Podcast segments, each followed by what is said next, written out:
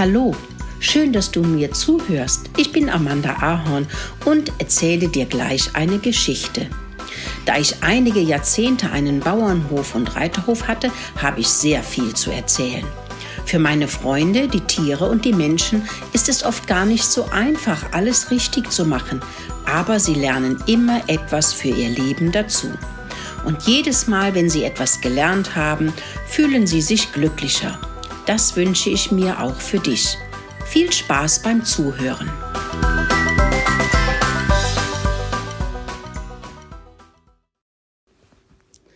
Gute Entscheidung. Mokelinchen, die kleine Mäusedame, streckte und reckte sich. Schnell wird eine Nuss aus dem Vorrat vernascht und ein bisschen Wasser getrunken, und dann kann der Abend losgehen. Ich hoffe, Mokolino, mein Bruder, verspätet sich nicht.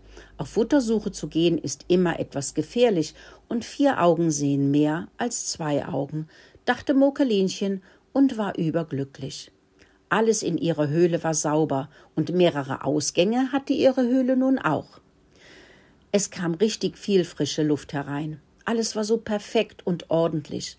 Es war wirklich eine gute Entscheidung, eine eigene Höhle zu haben und für sich selbst zu sorgen.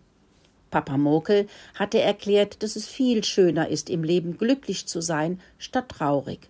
Das passiert, wenn man im Leben nicht gut vorankommt.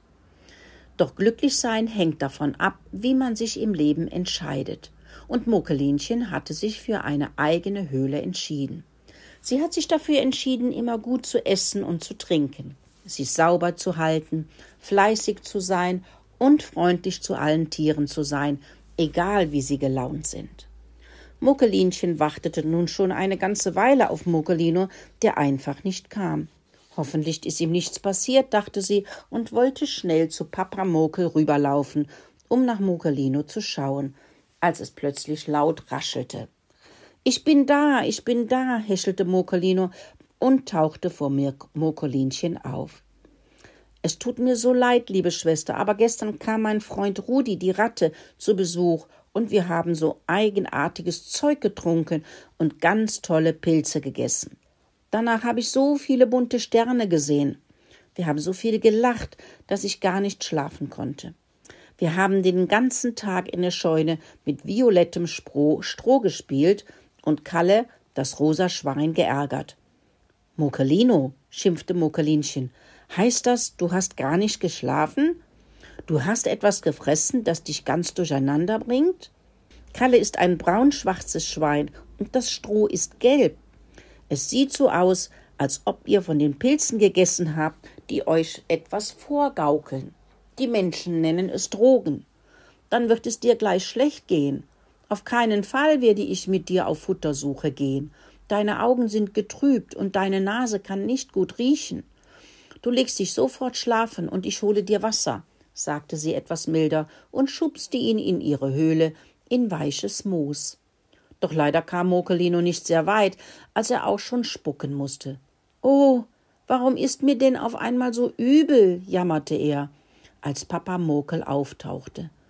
Oh, Gott sei Dank habe ich Mokelino gefunden, fiebte er.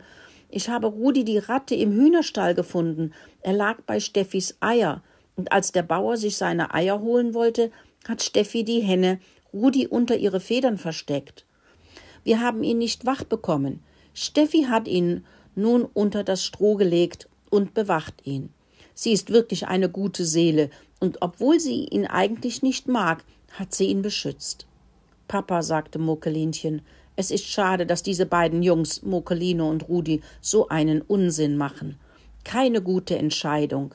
Aber wir müssen auf Futtersuche gehen. In der Nacht ist unsere Zeit, da schlafen all die anderen Tiere, und wir können ungestört Futter sammeln. Kannst du mit mir kommen? Zu zweit sind wir viel sicherer, fiebte sie und schaute den Papa fragend an.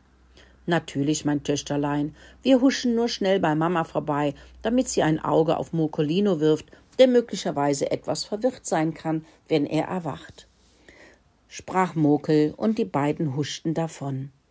Als sie in die Scheune kamen, sahen sie, dass Kalle, das Schwein, noch nicht schlief. Hallo Kalle, fiebten die beiden Mäuse munter. Hallo ihr beiden, grunzte Kalle. Schaut mal, was ich hier habe.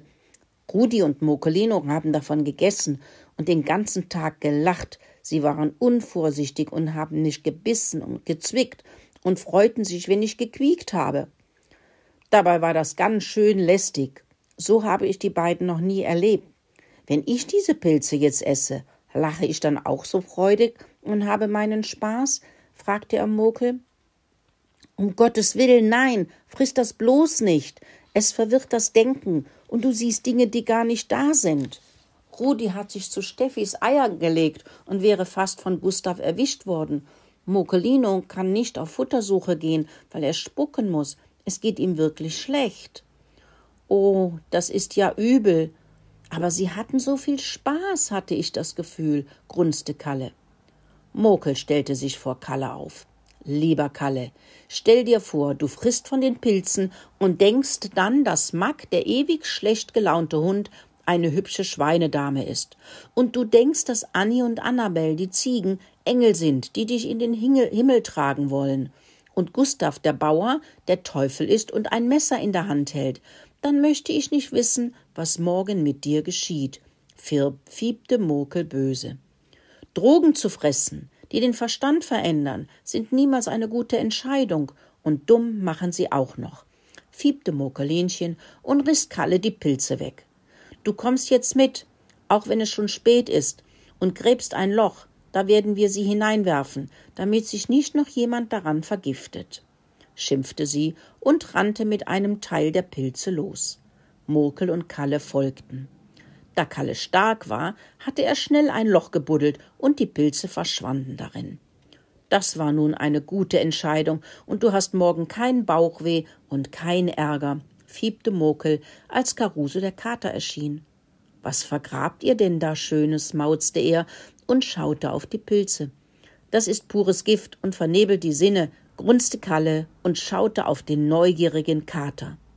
Riechen tut das aber recht gut. Meinst du nicht, ich könnte ein kleines bisschen davon probieren? Nein, sagte Kalle und buddelte das Loch so schnell er konnte zu und setzte sich oben drauf.